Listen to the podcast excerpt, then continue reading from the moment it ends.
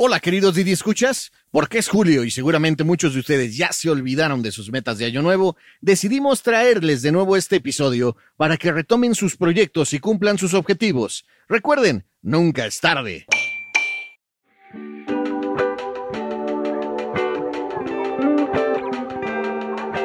Sea, si tú a tu alma ya le dijiste que quieres una casa con esta alberca y con ese cuento, ese es el destino, ese no lo modifiques. El plan de trabajo es el que tú modificas. Es Elios Herrera, conferencista, experto en crecimiento personal y productividad. Está hablando de cómo plantear y mantener nuestras metas de año nuevo. Vamos a la plataforma. El pasajero te dice que quiere llegar al centro comercial. La plataforma te da cuatro rutas o cinco. Y si en el camino tú dices, oiga, váyase por no sé dónde, pues aparece el famoso recalculator. Y empieza a pensar la plataforma y te dice, pues si no quieres irte por aquí, pues vete por allá. Y puedes cambiar la ruta 17 veces, se vale. O sea, a ver, tu alma no vino a este plano existencial a lograr cosas materiales, esa es una consecuencia. El, el tener es una consecuencia de tu hacer. Con esa base, si tú quieres cambiar el objetivo, la meta, el rumbo, hombre, se vale se vale, cambia la estrategia, recalcúlala cuantas veces quieras. Guíense por la, lógica de la plataforma de Didi. O sea, tu ruta es, está muy clara visualmente. ¿Dónde vas? ¿Dónde deberías ir? ¿Te alcanza la gasolina? ¿Te alcanza el tiempo? Vas monitoreándote. Y se vale de repente en el camino hacer pausas. Y decir, ok, me voy a detener unos cuantos segundos a echarme unos tacos antes de llegar al destino. Porque estamos hablando muchísimo de tener éxito, de lograr metas. Y está padre. Pero Piensen ustedes que tener éxito es como subir a la montaña, no es llegar a la cumbre, pero la felicidad es disfrutar del paisaje.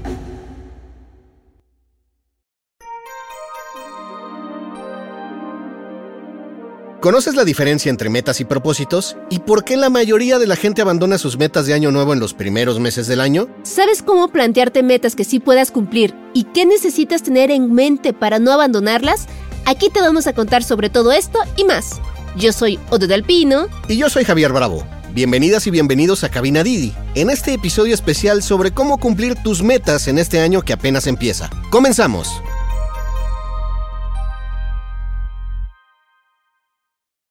Empecemos por compartirles una estadística escalofriante. Solamente 8% de las personas que se plantean propósitos logra cumplirlos, lo que quiere decir que 3 de cada 4 personas terminan el año igual que lo empezaron, según un estudio del 2018 de la Universidad de Scranton en Pensilvania y el Instituto de Investigaciones Statistic Brain. De hecho, en ese mismo estudio encontraron que quienes fallan, una cuarta parte los abandona antes de Reyes, más de la mitad no llegan ni a los tamales y los que quedan, si bien les va, llegan a junio. Y es que el problema, según nos explicó Helios, es que Empieza el año, estamos entusiasmados, nos ponemos mil metas, pero la mayoría de las veces ni siquiera sabemos plantearlas con claridad, ni mucho menos creamos estrategias para alcanzarlas. Y tampoco nos detenemos a pensar lo que estamos dispuestos a sacrificar para conseguir nuestras metas.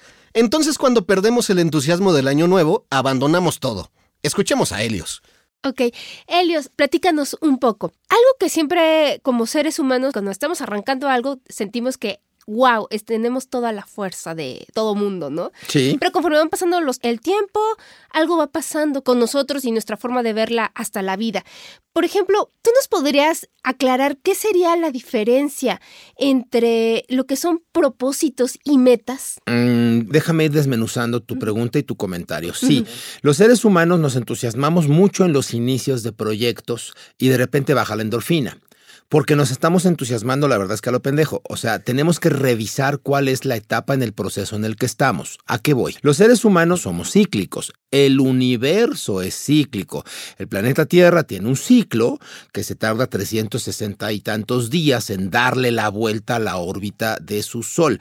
Y entonces, en este ciclo, el planeta se permite cada tres meses tener etapas. En una etapa, pues es muy buena para la fecundidad, y en otra etapa se desarrolla, y en otra etapa se florece y hay frutos, y en otra etapa se prepara uno para empezar la siguiente etapa. Esto el planeta lo ha repetido durante miles de millones de años. Y tú y yo, Odette, como pasajeros de este Didi cósmico que se llama Tierra, ¿no? Como pasajeros de este vehículo, pues claramente que es lo que estamos aprendiendo y lo que estamos vibrando en cada una de las células y de nuestro ADN. Nuestro cuerpo es cíclico, nuestra mente es cíclica, nuestro espíritu es cíclico, simplemente porque somos humanos y porque vivimos dentro del planeta Tierra, que a su vez está en un universo que también tiene ciclos. Entonces, es normal que nos emocione el inicio de cada ciclo y es normal que se nos baje la endorfina cuando ya no estamos en el inicio, porque no estamos conscientes de que ahora lo que sigue es ir a una segunda etapa donde ya no inicias proyectos, ahora los desarrollas y luego los evalúas y luego los disfrutas y luego los cierras para empezar uno nuevo. Nos encanta estar en el inicio de la endorfina, del, uy, qué padre, me siento enamorado de ti, uy, qué padre, tengo un nuevo proyecto, uy, qué padre. Sí, pero eso es endorfina barata, o sea, eso es alta intensidad y corta duración. ¿Cuánto dura, eh? Depende en qué proyecto. El enamoramiento físico de otra persona, diría Eric Fromm, esta etapa que se llama pendejamiento temporal, ¿no? Dos años, dos años y medio, cuando mucho tres. ¿Y eso qué es temporal? Ah, no, bueno, la idiotez transitoria es temporal durante dos o tres años. Ya, si después sigues haciendo pendejadas, es que ya estabas, ya, ya, desde antes de enamorarte ya eras, ¿no? O sea, lo que Natura no da, eh, Salamanca no presta. Tal cual, tal cual, ¿no? Pero cada proyecto tiene un inicio y es que para arrancar el proyecto que tú quieras hace falta energía. Somos energía, güey. Entonces, el que sea, ¿eh? O sea, para arrancar un nuevo proyecto, un nuevo negocio, para tener un hijo, para parir un hijo, para enterrar a alguien, o sea, para cualquier proyecto, el que tú me quieras eh, poner en la mesa, tú vas a necesitar energía. Y así como un cohete utiliza el 80% de su energía para salir de la atmósfera y luego el 20% de la energía para mantenerse en órbita, lo mismo pasa con los proyectos de los seres humanos. Al inicio hay mucha energía, mucha. Y a todos nos gusta la energía. Entonces sí, te enamoras de alguien y sientes mucha energía, todo tu ADN, todas tus células, todo está revoloteado. Sientes mucha energía, mucha energía, mucha energía. Va pasando el tiempo y ya te movió ya no estás en la misma órbita y luego hay que mantener el proyecto, ¿ok? El tema es que nos quedamos, por nuestras carencias emocionales, nos quedamos pensando en estos inicios. Y esto se renueva cuando empezamos el año. Eh, vaya, no. Empezar el año simplemente es un inicio de un nuevo proyecto. Ya te vendría las famosas listas de metas y objetivos para el eh, año, ¿no? Y entonces la endorfina y tu mente es la consecuencia de la información que a ti te dieron. A ti te dijeron que cada año tienes que sentarte de preferencia las primeras dos semanas de enero, a escribir qué quieres y a escribir tu meta y voy a bajar de peso, voy a aprender inglés y voy a este, hacer siete negocios, ¿no? Y entonces nos ponemos a hacer una lista maravillosa porque a ti te dijeron que eso debe de suceder en enero. Y entonces pues, lo haces y te emocionas mucho.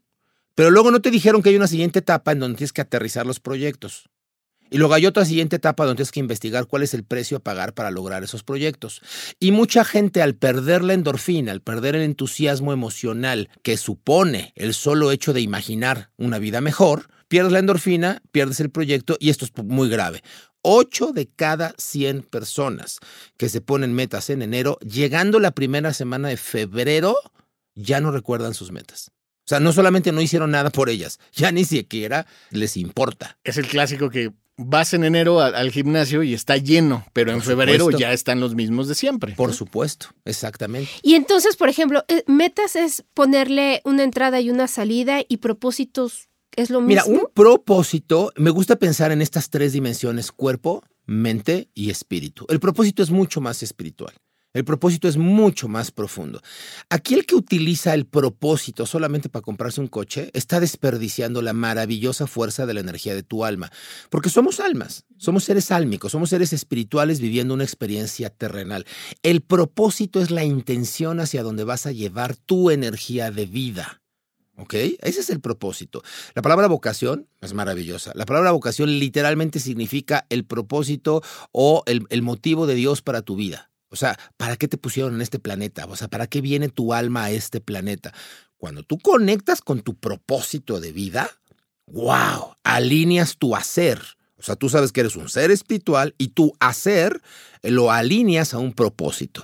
Mi hacer es muy claro, yo soy speaker, soy conferencista, soy consultor. Mi propósito de vida es tomar contenido, tomar información, traducirla de manera simple para que otras almas puedan escucharla, entenderla, leerla, el vehículo es el que sea, para que puedan agregar valor a su cotidiano devenir y mejorar su existencia. Ese es mi propósito de vida. Entonces también las personas, los conductores deben de tomar conciencia de cuál es su propósito. Total y absolutamente. Metas es algo mucho más práctico. Acuérdate, cuerpo, mente y espíritu. Las metas están en la parte densa. La meta es qué quiero, cómo lo quiero, para cuándo lo quiero, qué es un coche, de qué color, este es una casa, con cuántos tabiques. La meta es algo mucho más concreto, más aterrizado en este mundo denso y material de causas y efectos. El propósito es mucho más etéreo, es mucho más álmico, es mucho más energético. El propósito es plantearte, ¿para qué viene mi alma a este planeta? Y yo puedo ser un chofer de Didi y reconocer un propósito. Y entonces decir, a lo mejor mi propósito es, sí, transportar seres humanos a un siguiente destino.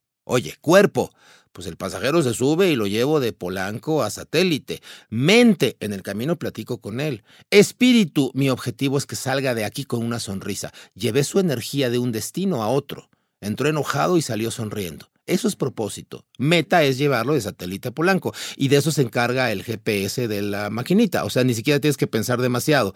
Pero sí es importante tener las dos coordenadas. ¿Dónde estoy? Y dónde quiero llegar. Y puede haber propósitos como este, que es, digamos, inmediato, y propósitos en grande, obviamente. Normalmente, el propósito es un compromiso álmico de largo plazo. O sea, normalmente tu propósito es a qué viene tu alma a afectar la vida de otras almas, en qué, qué va a participar para que otras almas crezcan. Entonces, bueno, normalmente los propósitos son de mucho más largo plazo. Elios, aquí me surge una duda para los conductores. ¿Cómo pueden hacer ellos conciencia sobre esta parte de sus propósitos? Porque no es un tema sencillo. y, menos hacer la retrospectiva de uno mismo que ellos traen horas de trabajo, viendo al día a día, pensando en muchas cosas. Entonces, ¿cómo pueden ellos, no sé, algún tip o, algo así para que tengan un poquito de conciencia esa parte. De hecho, es tan difícil esto que me estás preguntando que por eso la gente se pierde haciendo metas en vez de propósitos. Es mucho más fácil hacerse tarugos a sí mismos poniéndonos metas que cuestionarnos qué hago en el mundo es mucho más fácil decir, este año voy a comprar un coche nuevo, ¿no? Es una meta, a decir, este año voy a vincular mi alma con algo que me permita crecer. Uf, o sea, muchísima gente nace, crece, se desarrolla, se reproduce y muere sin nunca jamás plantearse la idea de a qué vino su alma a este mundo, ¿no? Eso, o sea, el propósito, insisto, es algo mucho más elevado, es algo mucho más profundo y hay que encontrarlo y si no lo encuentras, decidirlo. No te esperes a que Dios un día te hable y te revele en el sueño. No, tú decídelo. O sea, lo peor que te puede pasar es que te equivoques, pero ya estás encauzando tu energía hacia un destino. O sea, y no importa que no sepas de este tipo de cosas profundas. Cero, mira, nada más hay que ser tantito conscientes. Imagínate que tu vida es como una llave de agua, permanentemente abierta. La uses o no la uses, se está gastando, se está consumiendo. Tu existencia, cada día que pasa, te estás acercando un día al día a tu muerte. Con esa conciencia es como tener el coche encendido todo el tiempo. Estás gastando gasolina, hermanito. Y si das vueltas este, buscando pasaje, estás gastando gasolina. Y con el aire más. Y con el aire más. Entonces puedes dar vueltas a la, colonia, lo decía lo más a lo pendejo, y vas a consumir gasolina que nadie te va a pagar. O puedes decir, ok, estoy en este punto A y quiero ir al punto B. ¿En qué voy a gastar mi combustible de vida, que en este caso es mi tiempo? El propósito de vida es entender que tu experiencia humana, tu experiencia álmica es finita en este plano. Naciste y te vas a morir. Ya después si reencarnas o no reencarnas lo dejamos para otro podcast, pero ahorita naciste y te vas a morir. ¿Qué quieres hacer en ese espacio? ¿A dónde vas a llevar tu energía? ¿Solamente la vas a utilizar ah, para lograr metas, para comprar coches, casas y relojes? Eh, hay gente que sí. Bueno, hay gente que ni eso, hay gente que ni, ni siquiera se pone metas, pues ya no digas propósitos, ¿no? ¿Es buena idea ponerse metas? Sí, es muy buena idea. Es mejor idea, pues conectar en la conciencia y tratar de darle un propósito tu vida. ¿Por qué es mejor idea? Porque hay más energía en el propósito que en la meta. Miren, Víctor Frank, que fue el padre de la logoterapia, es un hombre que vive en los centros de exterminio este, nazis durante muchos años. Era un doctor, un hombre culto, un hombre elevado. Y él se da cuenta, viviendo en los campos de concentración, dice, a ver, ¿quién vive y quién muere? Él empieza a ver, a ver, ¿quiénes son los que sobreviven a esto? Y encuentra un par de cosas importantísimas. La conclusión, se las anticipo, es quienes sobrevivían eran quienes encontraban en lo que estaban viviendo un sentido, un para qué. No un por qué a mí, sino un para qué a mí. Porque tenía un ¿para qué mantenerse vivo? ¿Me explico? Si tú pierdes el propósito, pierdes el sentido de la vida. Y entonces está muy cañón, eh, eh, amigos que nos escuchan, está muy cañón que tu propósito de vida sea comprarte un coche o comprarte una casa. O sea, e, e, es como demasiado desperdicio energético, ¿no? Entonces, somos como nutrias, te vas a divertir en el universo con metas. Vas a avanzar en tu vida, vas a ganar plata, vas a mejorar, vas a llevar a tu familia a mejores lugares, vas a darles una buena calidad de vida, sí, pero el sentido de tu vida, el propósito de tu vida es en qué estás dejándote, en qué estás dejando tu energía. Entonces, si el pasajero viene y te paga 25 pesos o 97 por un viaje, está eh, padre, qué chingón. Pero si además se va de tu coche con una sonrisa, Hombre, le dejas un pensamiento, le dejas una idea en la mente, o fuiste empática, o te diste cuenta que es un pasajero que viene, eh, se acaba de pelear con el marido y está muy emocional, y a lo mejor le, ofreces un pañuelo o le ofreces simplemente un, eh, señorita, todo va a estar bien. O a lo mejor es un hombre de negocios que tú lo estás viendo todo estresado y le dices, sin que te lo pregunte, bajas el volumen del radio para que el señor pueda atender su llamada. Y, y entonces dices, wow, este güey me hizo el espacio correcto para, ¿no? Si conectamos tantito con el alma que está abordando nuestro coche, pues les vas a dar, además de un servicio y vas a recibir, además de una tarifa, le estás dando un propósito a tu actividad cotidiana. Le estás dando el propósito de afectar positivamente las almas que se suban en tu coche. Y de cierta manera, para cumplir estos, este gran propósito, necesitas ir cumpliendo como metas, ¿no? También. Eh, en este caso, por ejemplo, no sé, reunir cierta cantidad de viajes, reunir... Esas son metas, ¿no? Esas son metas. A ver, metas y propósitos, déjenme ser como muy claro. Una no necesita de la otra. Ok. Yo puedo conectar mi propósito de vida sin tener ninguna meta. Si mi propósito de vida es ayudar al prójimo, no necesito metas. Mi, mi alma simplemente va a estar ayudando al prójimo. Claramente, somos tres dimensiones, cuerpo, mente y espíritu. Entonces, la parte densa es la que se pone metas. Y si mi propósito de vida fuera ayudar a otras personas, la parte densa diría cuántos niños voy a alimentar, cuántos niños de la calle o, cómo los voy a... Y entonces voy a ponerme métricas y voy a poner avances. Si yo logro alinear mis propósitos y mis metas, wow, mi experiencia de vida va a ser fenomenal. Claro. El problema de la mayoría de las personas es, ni se pone metas, ni se pone propósitos, ni alinea nada. Y simplemente utiliza el mes de enero como un ejercicio neurótico para emocionarse con la posibilidad de que va a lograr cosas que nunca hace nada por solución. Y supongamos que no estamos en enero, estamos en febrero o, o quien sea, pero pues exacto. Y por ejemplo, ¿qué tendría que hacer? Decir, bueno, ok, ya tengo mi propósito y todo eso, pero dije, bueno, ahora ¿Cómo lo aterrizo en metas? ¿Cómo lo aterrizo en mis metas? ¿Cómo empiezo a hacer? Se hace una, de, entrada, se hace una lista. Vamos a la parte densa. Entonces, vamos a la parte densa y aterrizadita. Lista, lo hago por números, en filas, lo escribo, no lo escribo. Qué buena onda. no sé, pongo un pizarrón gigante. Yo tengo cinco libros. El primero justo se llama Alcanza tus metas. ¿no? Debo de confesar que la primera vez que se editó se llamaba Alcanza tus sueños hasta que después de varios años entendí que los sueños no son materializables, las que se pueden materializar son las metas. O sea, lo primero que tienes que hacer es un sueño, primero conviértelo en meta. Y ya que lo conviertes en meta, entonces puedes tener un plan de trabajo, ¿ok? Eh, lo primero que tú tienes que definir es dónde estás antes de a dónde quieres estar. Muchísimos de mis colegas empiezan con el a dónde vas. Y entonces te dicen, ¿qué quieres? ¿Un coche, una casa? Clarifícalo, decrétalo, dile al universo, etcétera, etcétera. Está padrísimo. Nada más que espérame tantito. Primero necesitas la coordenada dónde estás. Me encanta la aplicación del transporte hoy que tenemos tecnológico, en este caso Didi. Porque para que jale el Didi, ¿qué necesitas? Dos coordenadas. ¿Dónde está el pasajero y a dónde quiere ir?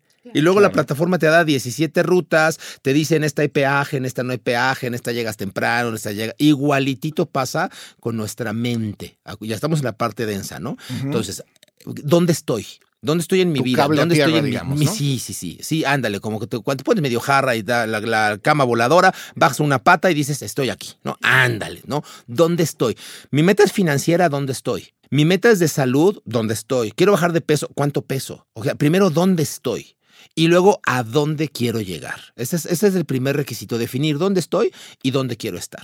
Y cuando decimos dónde quiero estar, el primer paso es poner eh, específicamente lo que quiero. Si, ahorita hiciéramos una encuesta, si le hicimos a, todos nuestros conductores, a ver, mándame en mis redes sociales, ahorita que estás escuchando, cuál es tu meta, escucharíamos cosas como, mi meta es ser feliz, mi meta es ganar mucho dinero, mi meta es vivir cómodamente, holgadamente. Y eso tu cerebro no lo puede identificar. O sea, es como decirle a la plataforma, ven a recogerme al aeropuerto. Güey, ¿en qué puerta, en qué nivel, en qué esquina, en qué coordenada? O sea, tienes que ser claro y específico. Si tú metes ser feliz, dime qué es para ti ser feliz.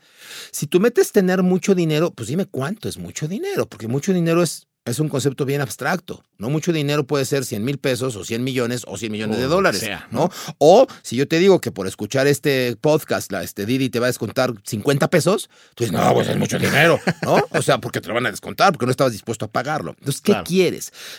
Si tú metes vivir cómodamente, tu cerebro no entiende eso. O sea, pues, que amárrate almohadas, o, o sea, cómo vives cómodamente. Entonces, el primer paso es definir clara y específicamente cuál es tu meta y aterrizarla. Entonces, por ejemplo, si, si dices, quiero ser dueño de mi flotilla. Perfecto. Y voy al día. Por si nos vamos a ese ejemplo. Voy al día es donde estoy. Y, quiero ser dueño de mi flotilla es donde quiero estar. Ok. Ahí vamos muy bien, Nada más que ahora clarifícame qué es tu flotilla. Tu flotilla son cinco coches, son diez coches, son quince coches, son nuevos, son usados. Ok, entonces quiero tener una construcción de cinco coches, todos con un coche perengano, marca sutana, color sutano, año perengano, todos registrados en la plataforma, todos rentados. ¿Cómo los vas a rentar? ¿Con un solo chofer? ¿Con dos choferes? ¿Se los vas a dar a tiempo? ¿Vas a cobrar mensualidad o vas a cobrarlos por turnos? ¿Vas a abrir un, tallercito mecánico para repararlos y para poder tener el mantenimiento en casa? ¿O gran cantidad de las utilidades? Se las va a llevar el mecánico en caso de que haya un accidente. O sea, clarifícame qué es tener tu flotilla. Porque quiero cinco coches. Ah, o sea, eso no es una meta. Va mucho más allá Claro. o sea, es decir, quiero irme de viaje en enero, ¿no? Es desmenuzar, es clara y específicamente cuál es tu meta. Vaya, si ahorita nos viene escuchando un pasajero, ¿no? Y dice, a ver, mi meta es tener un coche. Ok, dime qué coche, de qué color, de qué año, de qué modelo, cuántas llantas, este mm, crédito automático estándar, o sea, qué exactamente quiero. ¿Y eso se escribe o qué se hace? Sí, eso se escribe. Ok. Eso ¿En columnas o, por aplicación? Te digo la verdad, me da exactamente igual, pero hay que bajarlo, hay que densificarlo de tal manera que tu construcción mental le quede muy claro lo que sí quieres. O sea, volvemos de cierta manera a la primaria cuando tomabas apuntes, ¿no?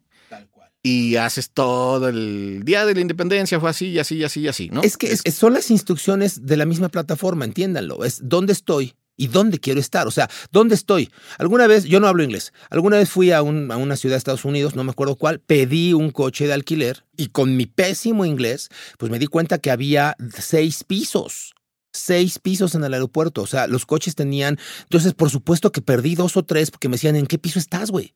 Y yo no les podía contestar, no entendía. ¿Cómo te explico en qué piso estoy? Y así funciona nuestro cerebro. Igualitito así funciona tu alma. Me tienes que decir primero dónde estás y luego me tienes que decir dónde quieres estar. Así de específico, vean ustedes en su plataforma. No hay ningún pasajero que llegue y te diga, ¿a dónde lo llevo, joven? Pues a ser feliz. Claro. al éxito, puta, no con cuál otra. Punto A y punto B, sino describir el proceso. Describir el proceso es el paso 3. Ok. Veamos la plataforma. ¿Dónde estoy? Estoy en esta coordenada exacta. Estoy en el Aeropuerto Internacional de la Ciudad de México, puerta 6, piso B. Ok, perfecto. Ya sé dónde estoy. ¿Dónde quieres estar? Cuando tú me dices dónde quieres estar, quiero un coche, quiero cinco coches, ah, quiero 20 coches, no es quiero llegar exactamente al hotel perengano de tal que está en la calle de esquina con cuál otra. En ese momento la plataforma te dibuja visualmente cuatro rutas. Exacto. Te dice, te puedes ir por aquí, por aquí, por acá. Esta tiene peaje, esta vas a pagar doble peaje, esta es más larga, en esta hay un accidente, en esta vas a hacer más tiempo. O sea, esa, esa chamba Ustedes creen que Didi son bien fregones, no es cierto, esa chamba la inventó el universo, así funciona nuestro cerebro. Nuestro cerebro mapea dónde estoy, dónde quiere estar y luego te da las alternativas. Al final del día, lo que hizo la tecnología fue copiar el tejido sináptico del cerebro humano. Así funciona la lógica del cerebro humano. ¿Dónde estoy? ¿Dónde quiero estar? Y el paso tres es por dónde me voy. ¿Cuál es el plan de trabajo? Y entonces aquí el plan de trabajo para tener mi auto sería, entonces ya especificas ahí, necesito trabajar tantas horas y ganar tanto por ahí vas, nada más que te brincaste el paso dos. Ok. Paso uno es que quiero. Ajá. Paso dos es cuándo lo quiero. ¿Cuándo? Porque si yo quiero un coche del año y yo no digo para cuándo lo quiero, pues no es lo mismo tener un Mercedes 2022 este diciembre que tener un Mercedes 2022 dentro de siete años.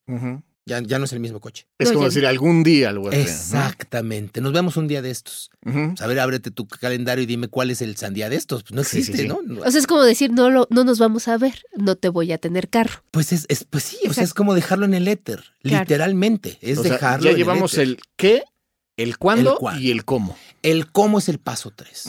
El paso tres es, a ver, ¿qué estoy dispuesto? ¿Qué es lo que tengo que lograr? Ah, pues investigo cuánto cuesta el coche. Eh, ¿Me dan financiamiento? ¿No me dan financiamiento? ¿Ya tengo yo un ahorro? ¿Cuánto tengo que ahorrar? ¿Cuánto tengo que trabajar? Más o menos cuántas horas tengo que trabajar dependiendo de mis estándares y de mis promedios, porque yo sé que en la zona en la que yo me muevo, mis viajes son de más o menos tal promedio de dinero y de tiempo, ¿sabes? Entonces vas haciendo un plan de trabajo. Y en este plan de trabajo, eh, algo que yo agrego en mi libro a la metodología de la dinámica de fijación de metas es el paso 4. Porque es donde aprendí como consultor en 30 años que la gente se frustra mucho poniéndose metas. Porque dice, sí, quiero el coche, sí, voy a quererlo para dentro de seis meses, sí, cuesta 6 millones, voy a salir y voy a partirme la madre y voy a manejar 23 horas y aunque esté dormido me pongo palillos de dientes en los ojos, pero yo voy a... Sí, pero no revisas el paso 4. Y el paso 4 yo se lo tuve que agregar porque es revisar cuál es el precio de aquello que tú quieres y definir si estás dispuesto o A no pagarlo. estás dispuesto a pagarlo. Y el precio no nada más es económico. A ver, si tú quieres reunir X cantidad de dinero, ok, pues vas a tener que trabajar 14 horas en vez de 8, punto. Y esas otras 6 horas no las vas a dormir, no vas a estar con tu pareja, no vas a estar con tus hijos, no vas a estar con tu amante, no vas a estar con ninguna otra persona. Son tus otros costos que vas a pagar. Exactamente, es un precio que estás pagando. ¿Estás dispuesto o no estás dispuesto? Eh, significa que el día que está lloviendo, pues tienes que salir a trabajar aunque esté lloviendo. Significa que el día que no tienes ganas, eh, o sea, son costos que estás dispuesto o no a pagar.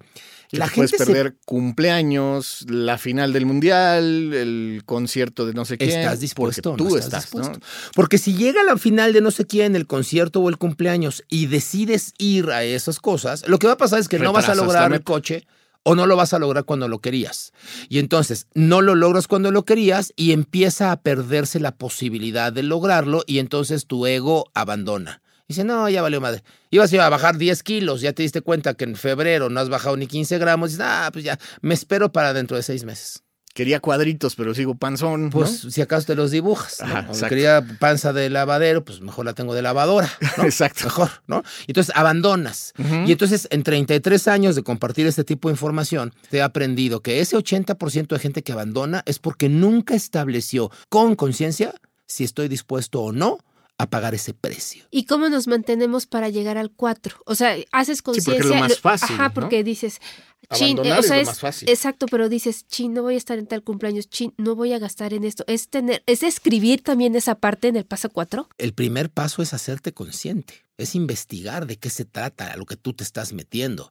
O sea, lograr metas, tiene su método. Elios, ¿crees que nos los podrías, así como en chiquito, en cuáles serían los cuatro puntos para que... Son seis. Uno, definir clara y específicamente qué quieres. Dos, definir para cuándo lo quieres. Tres, trazar el plan de trabajo. Cuatro, corregir el plan de trabajo a partir de estoy dispuesto a pagar el precio o no estoy dispuesto, ¿no? Cinco, programar tu mente.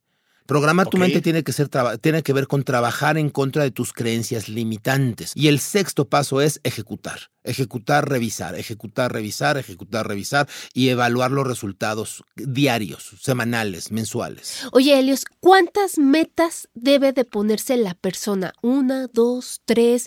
¿Cómo haces esa parte? Qué buena pregunta, qué buena pregunta. Miren, nuestra mente tiene tres dimensiones en la que puedes tú crear. El ser, el hacer y el tener. Hay metas del ser, hay metas del hacer y hay metas del tener. Y tú puedes trabajar de manera simultánea por una meta de cada dimensión. Solamente una. Y a tu cerebro no lo haces tarugo. Tu mente es como es. Entonces, si tú quieres tener un coche y una casa, las dos son metas del tener. Tienes que escoger una de las dos. Puedes tener las dos, pero primero una y, luego la otra. Si tú le dices a tu mente y a tu alma, yo quiero a fuerzas un coche y una casa, vas a tener un trailer park. Ok.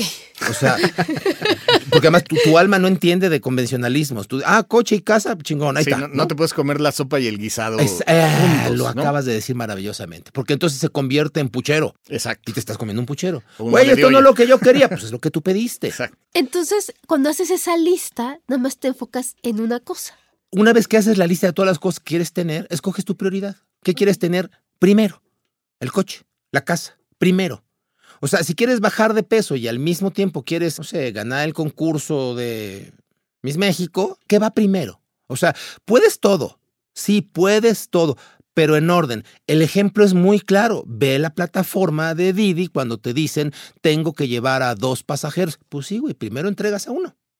Y luego al otro, y haces dos rutas. Y entonces la paciencia entra en juego fuerte, ¿no? Eh, Mira, sí y no. Porque cuando tú vas avanzando en la ruta, que eso es una cosa que me encanta de la plataforma, te va diciendo cómo vas. Claro. Entonces no necesitas demasiada paciencia cuando volteas al teléfono y ves dónde vas en la ruta. O sea, claramente vas viendo que avanzaste. Y luego todavía tiene un relojito abajo que te dice en cuánto tiempo vas a llegar si sigues haciendo lo necesario. El problema del cerebro humano es que no le damos esas coordenadas, no le decimos cómo vamos. Entonces imagínate que tú de repente estás en tu Didi manejando en medio de un embotellamiento en viaducto y no tienes bendita idea ni de qué hacer, ni de qué salida salirte, ni de cuánto puede durar. Por supuesto te desesperas, ahí la paciencia cuenta. Pero cuando la plataforma te dice, mira, Vas a estar aquí exactamente nueve minutos, está en rojo, ni de jamón la hagas, relájate. Hasta tu pasajero dice, güey, pues ni para qué me enojo. Ahí me quedo. Entonces, la paciencia ah, sirve o ne- necesitas paciencia cuando no tienes información. Pero cuando vas viendo que el plan va bien, cuando tú te monitoreas y sabes, yo dije que iba a bajar 25 kilos, ¿no? Y resulta ser que me hago el biotest y, y voy bien y ya bajé 2% de mi grasa corporal y tu entrenador te dice o tu nutriólogo te dice, vas exactamente como tendrías que ir haciendo lo que estamos haciendo. Ok, le sigues. Tienes la información, sabes dónde estás, a dónde vas y cómo vas. Y por ejemplo, cuando estamos en esa lista, que de, o sea, ya nos estás diciendo que es una lista realista que te enfoques en una sola cosa. No te desvirtúes con tantas cosas. Una a la vez. Una del ser, una del hacer y una del tener. Si te sientes muy fregón, puedes escoger una meta de cada una de las tres dimensiones. Pero de ahí, o sea, no hagas lista 20, ¿no? 15. Ok. Y después de hacer eso, haces una estrategia de esa lista, un calendario, porque dices, es que hay, hay que revisarse cosas. Es el paso tres. Al paso El 3. paso tres es establecer el plan de trabajo. ¿Y lo puedes modificar? Sí, bueno, por supuesto. Lo único que no puedes modificar es el destino. O sea, si tú a tu alma ya le dijiste que quieres una casa con 17 metros cuadrados y con esta alberca y con no sé cuánto, ese es el destino, ese no lo modifiques. El plan de trabajo es el que tú modificas. Nuevamente, vamos a la plataforma. El pasajero te dice que quiere llegar al centro comercial. La plataforma te da cuatro rutas o cinco. Y si en el camino tú dices, oiga, váyase por no sé dónde, pues aparece el famoso recalculator. Claro. Y da, me empieza a pensar la plataforma y te dice, pues si no quieres irte por aquí, pues vete por allá. Y te vuelve a poner, vas a hacer tantos minutos de más y hay una caseta, hay peaje. Ok, está bien. O sea, y puedes cambiar la ruta 17 veces, se vale. O sea, a ver, tu alma no vino a este plano existencial a lograr cosas materiales, esa es una consecuencia. El, el tener es una consecuencia de tu hacer. Pero tu alma no vino a ganar dinero, tu alma, o sea, a ver, te lo dice un, un, cuate que vende talleres de éxito y que enseña finanzas personales. Me encanta el dinero, me encanta el dinero, me encanta ayudar a la gente a ganar dinero, pero no es el propósito de nuestra alma. O sea, nuestra alma vino a tener una experiencia de vida entre que naciste y te moriste. ¿Se acuerdan que decíamos propósito? Bien, con esa base, si tú quieres cambiar el objetivo, la meta, el rumbo, hombre, se vale se vale, cambia la estrategia, recalcúlala cuantas veces quieras. Y recalcular no significa frustrarte, porque ahí también puede generarse frustración, ¿no? Sí, cuando tú abandonas, lo que decíamos hace unos minutos, cuando tú entrenas a tu mente a abandonar, ya valió, porque tu mente aprende a abandonar. Es más o sea, fácil. Es mucho más fácil abandonar. Entonces, por ejemplo, mi meta cada cuánto la veo, cada seis meses, cada semana, cada mes. Depende si te hiciste una meta de corto, largo o, o, o, mediano plazo. Si tu meta es de corto plazo, pues hay que monitorearla a diario. Okay. Es como Ahora, una carrera de resistencia, ¿no? Una carrera de ciclismo que tiene varias etapas, etapas. ¿no? Y va revisando, ah, hoy hoy terminé en el lugar 20, ¿no? Y cómo voy y cómo debería de ir. Exacto. Eh, nuevamente, guíense por la, la lógica de la plataforma de Didi. O sea, tu ruta es, está muy clara visualmente. ¿Dónde vas? ¿Dónde deberías ir? ¿Te alcanza la gasolina? ¿Te alcanza el tiempo? Vas monitoreándote. Y se vale de repente en el camino hacer pausas. Y decir, ok, me voy a detener unos cuantos segundos a echarme unos tacos antes Claro. de llegar al destino. Porque aquí quiero decirles algo a toda la gente que nos está escuchando. Estamos hablando muchísimo de tener éxito, de lograr metas. Y está padre. Pero piensen ustedes que tener éxito es como subir a la montaña, ¿no? Llegar a la cumbre. Pero la felicidad es disfrutar del paisaje. Entonces, ¿de qué te sirve llegar al éxito y ganar un montón de plata y tener 28 unidades manejando y cuatro taquerías y ser el cuate más rico del panteón? Si nunca disfrutaste, si no lo compartiste, si no aprendiste cosas, si no mejoraste como alma, si no afectaste la vida de otra persona en el camino, ¿sabes? Entonces hay que tener un equilibrio Trascendencia. ¿no? entre el éxito y la felicidad y dejarte en otro pedazo. Miren, en esta industria, ustedes están muy chavos, pero la gente que nos escucha a lo mejor recuerdan que había un taxista que lo entrevistaban en muchos noticieros. Tenía un Dart, Sí. un Dart, eh, no me acuerdo si era 68, 69, de esos anaranjados, de- toldo blanco. El cuate tenía 27 pines en su chaleco, una gorra, ¿no? Y el cuate, tú te subías, eh, estamos hablando, creo, creo que tú todavía De no los habías años nacido. 80, hija. sí. O sea, yo creo que tú eras o muy niña o no habías nacido, ¿no? 70s, 80s, Sí. ¿no? Y traía un toldo con luces y toda la cosa. Entonces, tú, te, tú te- te encontrabas ese taxista en la calle, le hacías la parada y el señor se, se- estacionaba y decía, muy buenas tardes, soy el comandante a cargo de su viaje. O sea, a ver, no soy su chofer, no soy su chalán, no soy su... No, soy el comandante a cargo de su viaje. Mi obligación es llevarlo a su destino de manera segura, cierta y cómoda. Todo eso te lo decía. El cuate traía chicles, aguas, refrescos, revistas, este, o sea, te ofrecía una experiencia. Al grado tal de que todos los noticieros, o sea, Cubrían, hoy sí. mismo Guillermo Ochoa, Ricardo Rocha, todos lo entrevistaron alguna vez y hicieron un reportaje a cargo de este señor. Yo no sé si este señor hi- hizo siete coches o 20 coches o construyó. Sé que le iba muy bien. ¿No? O sea, sé que le iba muy bien porque, claro, el viaje cobraba tres pesos del viaje y, y 50 de propinas. O sea, por supuesto que la gente le premiaba todo ese esfuerzo, ¿no? Pero lo que sí sé es que murió feliz. O yo no sé si murió rico o pobre. Lo que sí sé es que murió feliz.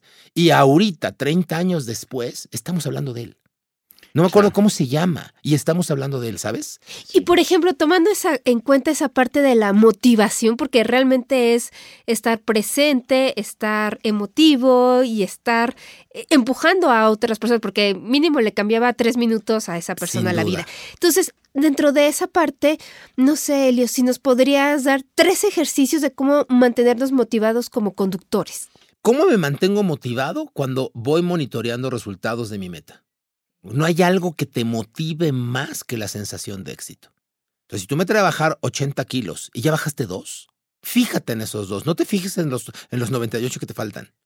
¿Ok? Ve monitoreando tus avances, no lo que te falta, lo que ya hiciste. Entonces, un conductor ese día que revise cuántos pasajes hizo, ¿no? No Por sé ejemplo. si, si esa es su meta, si eso es su, su- cuánto ganó, este, si hizo viajes más largos o más cortos. Cada quien tiene su estrategia. Hay a quienes Mejor les gusta tomar puros. Medio lleno que medio vacío. O sea, lo que ya llevo que lo que me falta. Sí, o sea, el- la sensación de éxito te motiva más. Pero ojo, aquí hay un- en donde tuerce el rabo la marrana. Cuando tú ya sabes que no estás avanzando. Claro. Porque entonces esa sensación de éxito no se da y es ahí donde se abre la puerta al punto de abandono. No he bajado nada de peso en tres meses, ay, pues échate un pozole. Porque ya, Pero ya- se ya puede está revisar el por qué, ¿no? Pues, Idealmente, ¿no? Si tú vas monitoreando tus éxitos con la frecuencia que amerite tu meta, si es una meta de corto plazo, pues hay que revisarla a diario, ¿no? Si es una meta de largo plazo, bueno, pues a lo mejor cada semana. Tú vas monitoreando los, los, los, los tiempos y el avance, puedes corregir a tiempo. El problema es que la gente monitorea sus metas el día anterior a la fecha de término. No, si no es que hasta después. El estudiante dice, oye, mi meta es pasar el examen. Y, y- y verificas el avance el día después si lo pasaste o no lo pasaste. No, güey, tenías que haber investigado cuánto Antes. tenías que investigar, cuánto tenías que aprender, hacer cuatro ensayos y decir, uff, creo que no la estoy librando en esta materia. Tengo que aprender otra cosa No, antes de no, llegar al examen mismo. ¿no? Entonces, he ahí la importancia del paso 3, ¿no? que es tener un plan de trabajo muy claro que tú puedas ir siguiendo. Otra vez, la plataforma te lo da visualmente, es la ruta. No, eh, me encanta la plataforma porque no necesitas ni siquiera saber en, en qué ciudad estás. La plataforma te lleva calle por ya, por calle si tú la sigues. Pero ¿qué pasa cuando el operador se siente más alza que la tecnología? Y madres, da vuelta para la derecha y se mete un cuello de botello porque pues él se sabe el atajo, pero no se sabe que en esa curva pues había un accidente. Ya te llegaste ahí 40 minutos del accidente que la tecnología sí te sigue. Entonces, no te sientas más chucho que la tecnología. Ve siguiendo y monitoreando los avances, nada más. O sea, no sentirte tampoco agobiado si... Bueno, si no estás avanzando como tendrías que haber avanzado, eh, es que mira, tener éxito tiene más que ver con la parte concreta que con la parte emocional. O sea, me has repetido, estar motivado. Mm, Híjole, perdona, eh, lamento decepcionarte, pero no es cierto. Las ganas no alcanzan. Llevo 30 años diciéndole, las, o sea, tengo muchos colegas de, ¡Ey, échale ganas! Tú puedes. No es cierto, güey. Hasta Las terminas ganas- odiando, ¿no? A la gente que te diga, las échale No ganas. alcanzan. O sea, si tú vas con tu profesor de natación y el cuate, le, quiero nadar, y el cuate, dice, ¿de veras quieres? Sí, sí, tienes ganas, muchas ganas, y te avienta a la alberca, lo más seguro es que te mueras ahogado y entusiasmado. Ok. O sea, las ganas no son suficientes, no te hacen flotar. ¿Son, Claro. ¿son necesarias? Sí. ¿Son suficientes? No. Hay que aplicarlas. Hay que, hay que investigar qué es lo que tengo que aprender a hacer para lograr lo que quiero lograr. Y ya que lo aprendí, hacerlo. Y ya que lo hice, revisar y monitorear mis avances. ¿Con ganas o sin ganas? O sea, Hazlo. las ganas solitas no te van a cambiar la Tengo vida. ganas de aprender, sí, pero aprende. ¿Qué libros? Eh, ¿Qué cursos? Eh, ¿Qué videos? ¿Cuál es el precio a pagar? ¿Qué implica aprender lo que tienes que aprender? Oye, tienes que chutarte un podcast cada 20 minutos, de, de 30 minutos todos los días. Ay, qué hueva, ¿no? ¿Qué? Pues entonces no estás dispuesto a hacer lo necesario. Cada que tú y yo vemos a alguien que tiene éxito, cada que tú y yo vemos a un colega o a una persona que tiene una vida parecida a la que tú quieres tener, ¿no? Es muy fácil decir, uy, yo quiero estar como este güey. Uy, yo quiero tener ese resultado. Uy, yo quiero que me vaya tan bien como. ¿no? Uy, yo quiero ser una entrevistadora maravillosa. Admiro a esa, es mi modelo a seguir. Yo quiero ser, ¿sí? Ah, está padre. Nada más que no nos ponemos a preguntar qué hizo esa persona para llegar ahí. Y si estamos dispuestos o no a pagar el precio que esa persona sí pagó. O sea, entras al gimnasio, ves al mamado y dices, ¿en cuántas semanas me pongo así?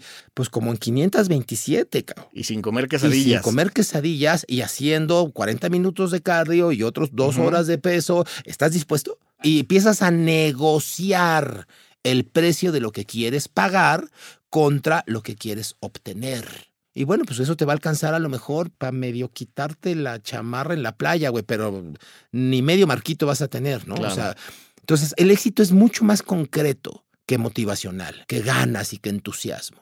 Esta parte para los conductores y no sentirse agobiados, ¿qué consejo les, les darías a ellos? O sea, si fuera algo como muy concreto y, y quedara fijo y, y reflexionado, ¿no? Dice, bueno, lo empiezo a hacer ahora.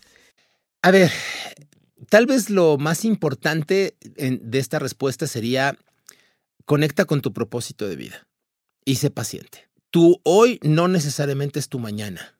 Tu hoy es el punto donde estás. Esa es la mitad de las coordenadas. Tu mañana es a dónde quieres llegar.